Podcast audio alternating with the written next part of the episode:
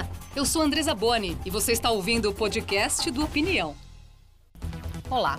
O Brasil vive o maior êxodo de sua história. Nos últimos 10 anos, dobrou o número de pessoas que saíram daqui para viver em outros países. São mais de 4 milhões, maior do que a população do Uruguai. O que leva a essa decisão? Para onde estão indo esses brasileiros? Sou a favor. Ah, não sei. Depende. Sou contra. Opinião. Opinião. É uma vontade real minha é, de mudar para os Estados Unidos. Eu tenho parentes que foram morar em Portugal. Vários amigos meus foram dar aula de capoeira em outros países. Ah, em busca de sonhos, de oportunidades, de trabalho, emprego. Em busca de uma, um lugar melhor para viver, para criar os filhos. Está muito difícil aqui, né? A, a, a gente, todo mundo está insatisfeito com política, com salário, com desemprego. Não tenho vontade de sair do meu país. Acho que eu não me adaptaria com outro, outra cultura no momento. Eu acredito que o Brasil é um lugar é, muito próspero, sabe? E que ele precisa de pessoas que estudem e fiquem aqui. Recebemos nessa conversa o antropólogo Igor Machado, professor da Universidade Federal de São Carlos, e o economista Luiz Felipe Aires Magalhães, professor visitante da Universidade Federal do ABC. Obrigada por estarem aqui hoje com a gente, obrigada pela presença. Obrigado. Obrigado. obrigado. Então nós vivemos aí a maior saída de brasileiros rumo ao exterior. O que, que explica essa situação, professor? É, um dos entrevistados, ele aponta muito claramente a importância da política, do salário e do desemprego na produção dessa insatisfação que levam cada vez mais os brasileiros a morar no exterior. É, numa perspectiva histórica, a gente percebe uma grande importância desses três fatores, que são fatores políticos e econômicos. Então, nos últimos anos, a nossa economia tem passado, especialmente de 14 até 16, por uma chamada longa recessão, uma das maiores, mais profundas e de mais difícil recuperação de recessão econômica que nós estamos vivendo ainda. A pandemia agravou essas situações, mas é muito importante a gente entender que a economia condiciona a mobilidade espacial, condiciona a migração das pessoas. E nesse sentido, a recessão, a crise econômica dos últimos anos, com o aumento do desemprego, com o fim da política de valorização do salário mínimo, é, com o aumento da desigualdade de renda, o Brasil saiu do mapa da fome em 14 e retornou em 18. Então nós passamos por uma condição muito difícil do ponto de vista econômico e isso cada vez mais impele condiciona as pessoas a migrarem para o exterior. Agora, professor Luiz chama atenção para esse ponto da economia aqui no nosso país, mas tem um dado que eu gostaria de colocar aqui, além dessa questão da economia, que é a necessidade de mão de obra nos países de destino. Não é só para a gente ter uma ideia, nos Estados Unidos há uma defasagem de 60 mil vagas de caminhoneiros. Esse número deve aumentar para 100 mil até 2023. Então, eles, de certa forma, também os outros países investem em políticas para levar os profissionais, professor? Como é que funciona nesse sentido? É, sim, não. Depende das situações, do tipo de emprego e do mercado específico. Então, você tem situações de todas as, as, as enfim, possibilidades é, nessa, nesse mecanismo de trazer trabalhadores de outros países.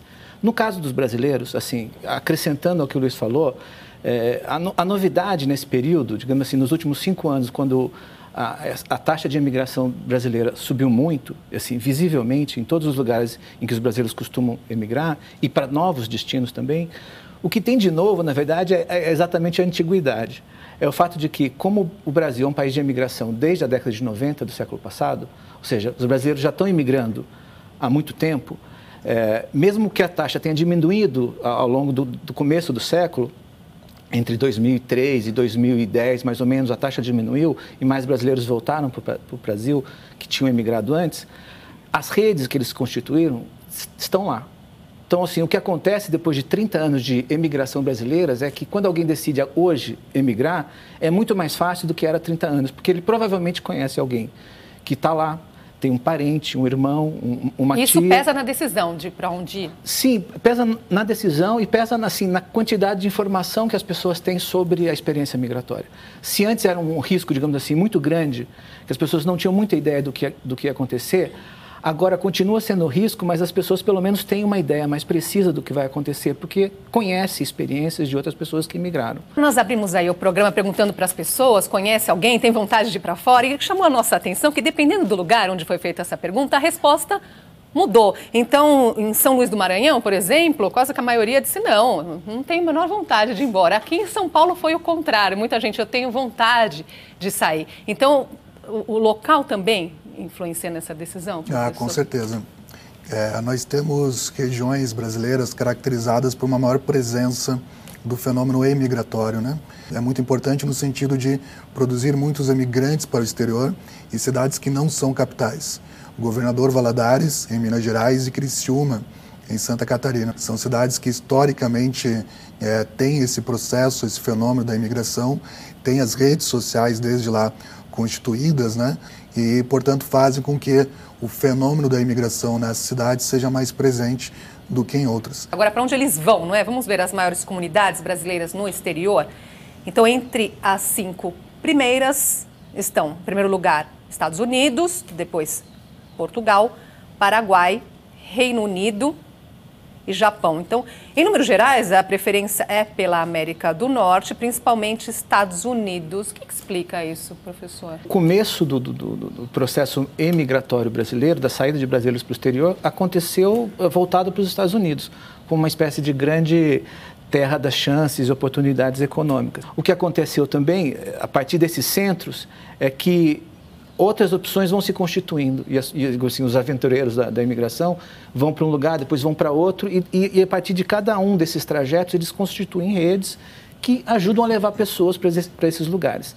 Mas, assim, os Estados Unidos têm uma economia mais forte, tem condição de absorver mais mão de obra, enfim, é um país muito populoso, muito grande, então é mais ou menos evidente que ele seria o foco de atração inicial assim como a Europa e, no caso brasileiro, muito específico do Japão, por, por conta da, imigração, da migração japonesa para o Brasil, que constituiu determinados laços históricos com o Brasil e que, digamos assim, esses laços são reatados nos processos de imigração dos brasileiros para o Japão. É muito importante nós pensarmos né, os laços históricos, é, geralmente onde há imigração de brasileiros para esse local de destino, Provavelmente em algum momento anterior houve uma imigração desses mesmos locais para cá. Então isso explica muito o caso do Japão, isso explica, como o professor Igor é, nos, nos falou, o caso dos Estados Unidos, o caso de Portugal, o caso da Itália e no caso do Paraguai também. Nós temos cidades irmãs nessa complexa fronteira, é, então nós temos várias condicionantes históricas aonde se formam esses principais destinos. Mas nessa conjuntura do, da, do aumento da imigração nos anos 90, nós temos desde então uma característica muito importante que é o recebimento de remessas de imigrantes. Os anos 90 foram os anos de estabilidade econômica, mas com, uma, com um crescimento da nossa vulnerabilidade externa.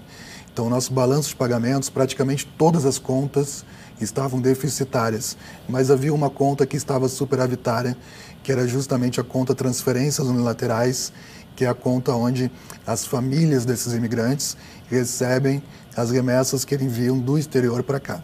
São recursos muito importantes, são recursos que fazem com que muitas famílias consigam ascender da linha de pobreza, consigam elevar o seu nível de consumo, seu nível de renda. Então, essa é uma dimensão importante também é, que a gente precisa analisar. E o perfil do brasileiro que sai do país hoje mudou. A maioria não é mais de jovens que vão tentar a sorte no exterior. É o que explica o responsável pela área de expatriação da JBJ Partners, Jorge Botrel. De uns anos para cá, a gente sente uh, são mais famílias de três, quatro, cinco integrantes, normalmente com filhos pequenos, com alto grau de escolaridade, graduação, pós-graduação, doutorando, uh, que buscam fazer essa mudança de uma maneira mais planejada buscando por um visto para morar legalmente de forma definitiva. Acho que a maior procura é por os Estados Unidos. E de uns anos para cá, com o aperto de algumas regras imigratórias nos Estados Unidos, a gente sentiu também um aumento de demanda eh, nas famílias buscando Portugal. Portugal tem se tornado também um grande polo uh, de atração dessas famílias no exterior. Jorge chamou a atenção Portugal, que recebe essas pessoas, tem a questão da facilidade da língua, mas eu quero aproveitar agora para saber um outro ponto, que são as dificuldades. Quais são as principais? Como é que nós somos recebidos lá fora, de uma forma geral? Ele tem toda a razão dizer que você tem uma mudança do perfil. Eu fiz trabalho de campo nos anos 2000 e eu encontrava majoritariamente imigrantes, homens e mulheres, solteiros a princípio, que estavam lutando para trazer a família no processo de imigração. Ou faziam família na experiência migratória. Eu estava fazendo trabalho de campo agora, nesse, nesse mês na Irlanda, entre brasileiros, e de fato o que eu estou vendo assim é uma chegada nos últimos cinco anos de famílias é, mais é, organizadamente é, e já propondo uma, uma, experiência migratória definitiva. Antes você tinha uma ideia de que o cara queria voltar, as pessoas queriam voltar depois de um tempo. Agora eu vejo uma mudança no perfil das pessoas querendo ficar em definitivo. Né? Então, é, essa é uma mudança grande, eu acho que vai ter implicação, inclusive, no envio de remessas, né? porque a, acho que a tendência é uma diminuição no envio de remessas, já que as pessoas estão estão pensando em ficar lá e constituir a vida lá. Né? Agora, em relação à experiência dos brasileiros no exterior, assim, você tem uma, uma biografia constituída que vai mostrar todo tipo de dificuldade. Claro, há sucessos e há melhoria na, na, nas condições de vida, senão as pessoas não migravam, né? Então, as histórias das pessoas que vão, enfim, tendo vidas melhores lá fora do que aqui, vão chamando novas pessoas para lá. Há mais histórias de sucesso? Há histórias de sucesso porque as pessoas não, não contam as histórias onde o sucesso não acontece. Né? Então, assim, é uma espécie de mitologia que vai se constituindo.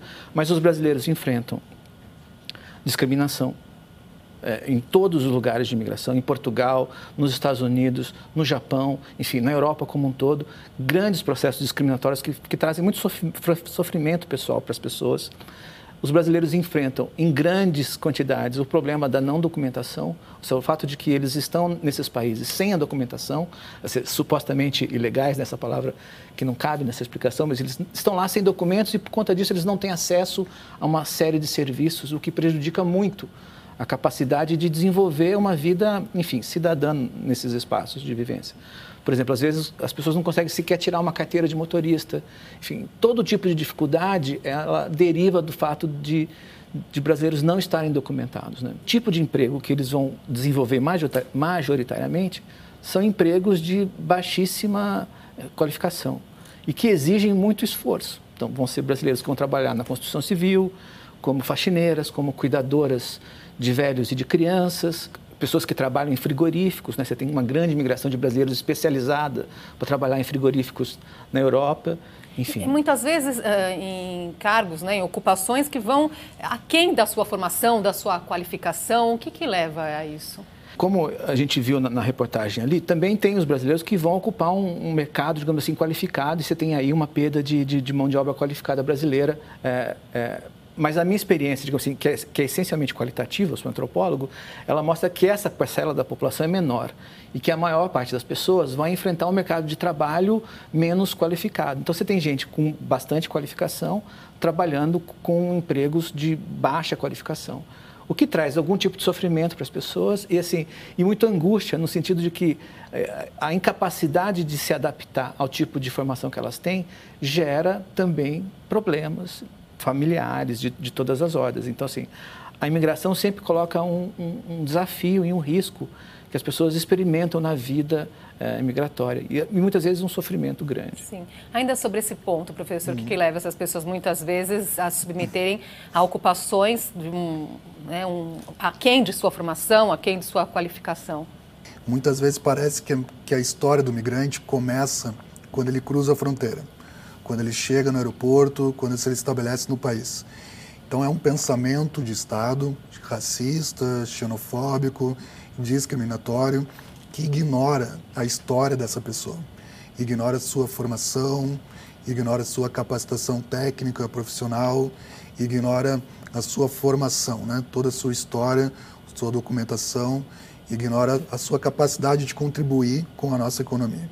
Então a gente perde muito quando a gente é, entende que migração é apenas de mão de obra, é apenas de braço, é apenas de força de trabalho.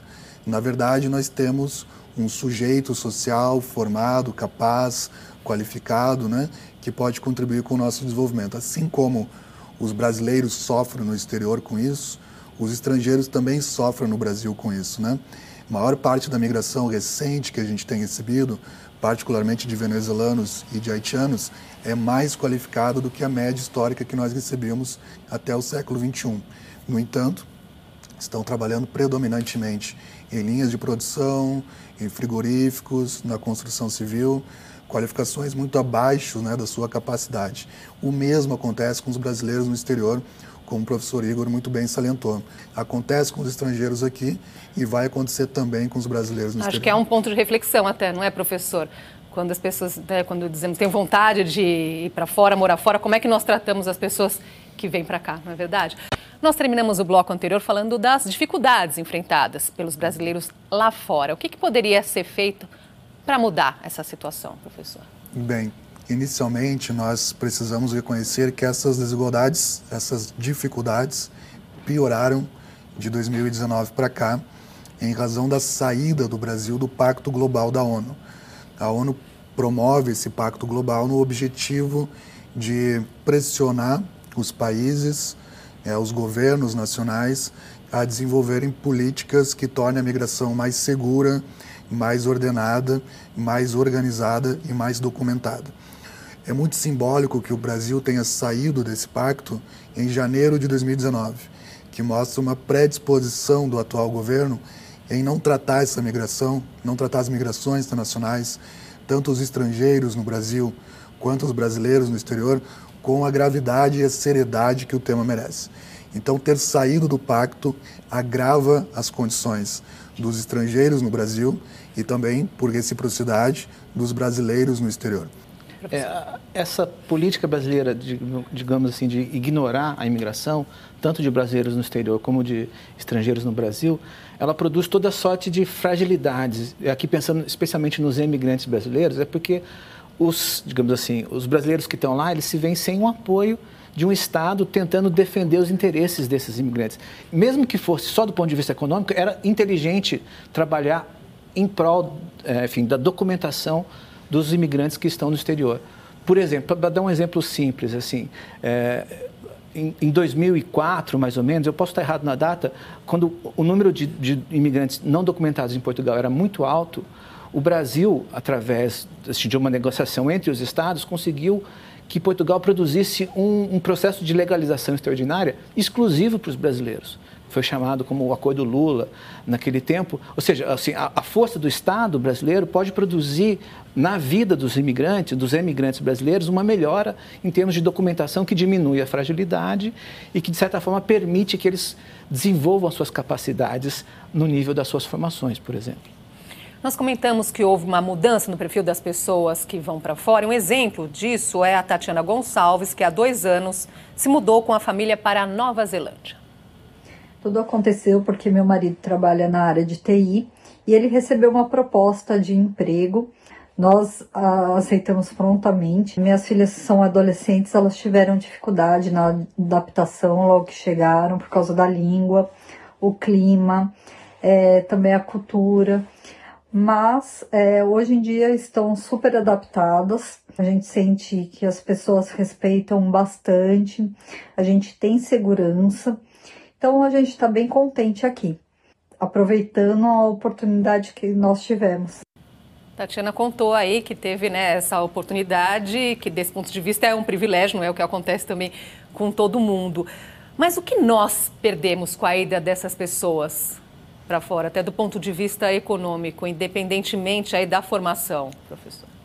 Nós perdemos, é, além muitas vezes do ponto de vista pessoal, famílias que ficam cindidas, que ficam divididas, né, que são separadas, nós perdemos recursos humanos indispensáveis para retomar o nosso próprio processo de crescimento econômico, desenvolvimento com inclusão social.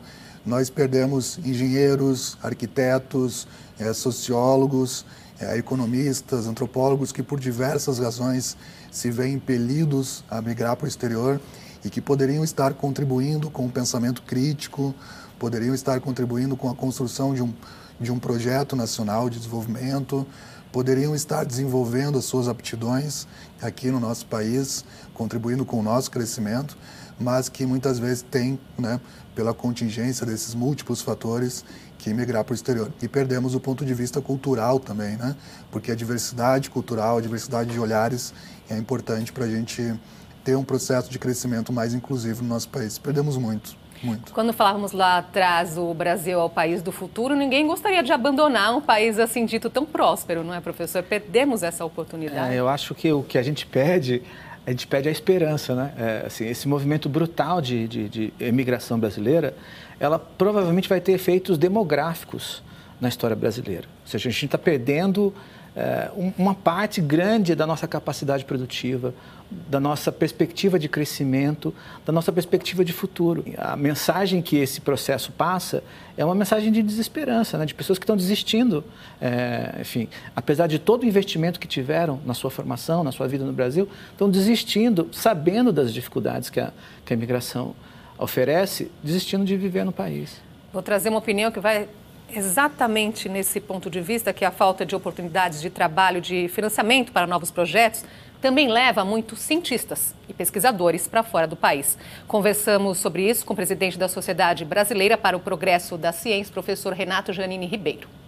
Nós temos um bom número de doutores são formados por ano, mais de 20 mil, várias vezes isso de mestres, e esses pesquisadores qualificados não têm encontrado lugar para trabalhar. Nós temos que melhorar isso, assim como temos que fazer que essas pessoas, que o Brasil investiu dinheiro, amor, dedicação em formar, que as pessoas possam utilizar as riquezas de nosso país para fazer ciência boa. E nós temos o que pesquisar e quem pesquisar. O que está faltando é prioridade, o que está faltando é o governo colocar dinheiro nisso, é haver, enfim, o investimento necessário para que não desperdicemos, para que não demos de presente para países ricos pessoas que nós custamos tanto a formar.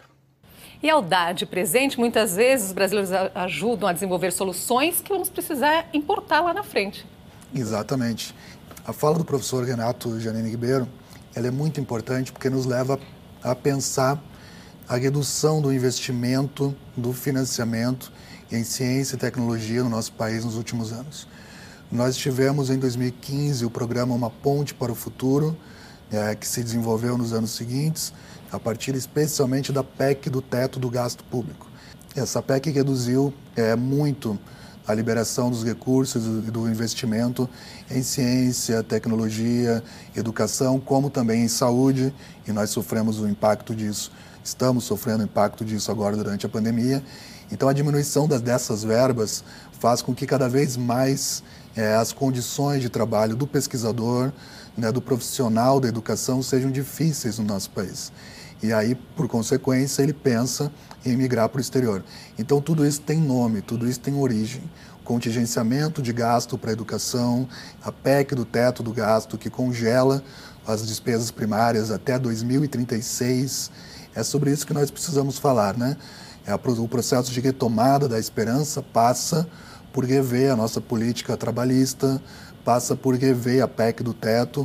Tudo isso nós temos que aproveitar que estamos no ano eleitoral e debater essas questões, para que a gente possa recuperar a possibilidade de reconstruir o nosso país com esperança. Estamos chegando ao fim, então uma última palavrinha, um último recado. Bom, eu acho que a gente devia pensar seriamente é, na questão da, da imigração brasileira como um problema nacional como uma questão a ser discutida é, e como parte dos projetos que qualquer governo futuro, estamos em ano de eleição, né, devia inserir nos seus projetos. A gente devia estar discutindo também, é, para o futuro imediato do Brasil, quais, quais são os efeitos dessa imigração, o que, que a gente poderia fazer em termos de é, não perder tantos cérebros, tanta gente importante para o futuro do país, e mais, e como considerar essa população que está fora do país como parte ativa e permanente da cidadania brasileira, assim, e não simplesmente deixá-los quase que abandonados à própria sorte. É, eu concordo com o professor Igor, nós temos que pensar em dispositivos e caminhos para tornar essa questão uma questão da ordem do dia, né, para que a gente possa construir mecanismos de acesso a direitos dos brasileiros no exterior. E eu também chamo atenção para o inverso, para que a gente coloque não só a imigração, como também a imigração na ordem do dia, né? E nós precisamos entender que as pessoas têm direito a migrar. Ninguém é ilegal, né? Ninguém está cometendo um crime ao migrar, né? As, a cultura existe há muito mais tempo do que as fronteiras Então é importante nós reconhecermos o direito humano, a mobilidade humana e a partir disso valorizar em termos de políticas concretas, tanto para os brasileiros lá quanto para os estrangeiros aqui. Sem dúvida. Obrigada pela conversa de hoje. Até uma próxima, até uma próxima oportunidade. E a opinião fica por aqui. Obrigada pela sua companhia e até a próxima.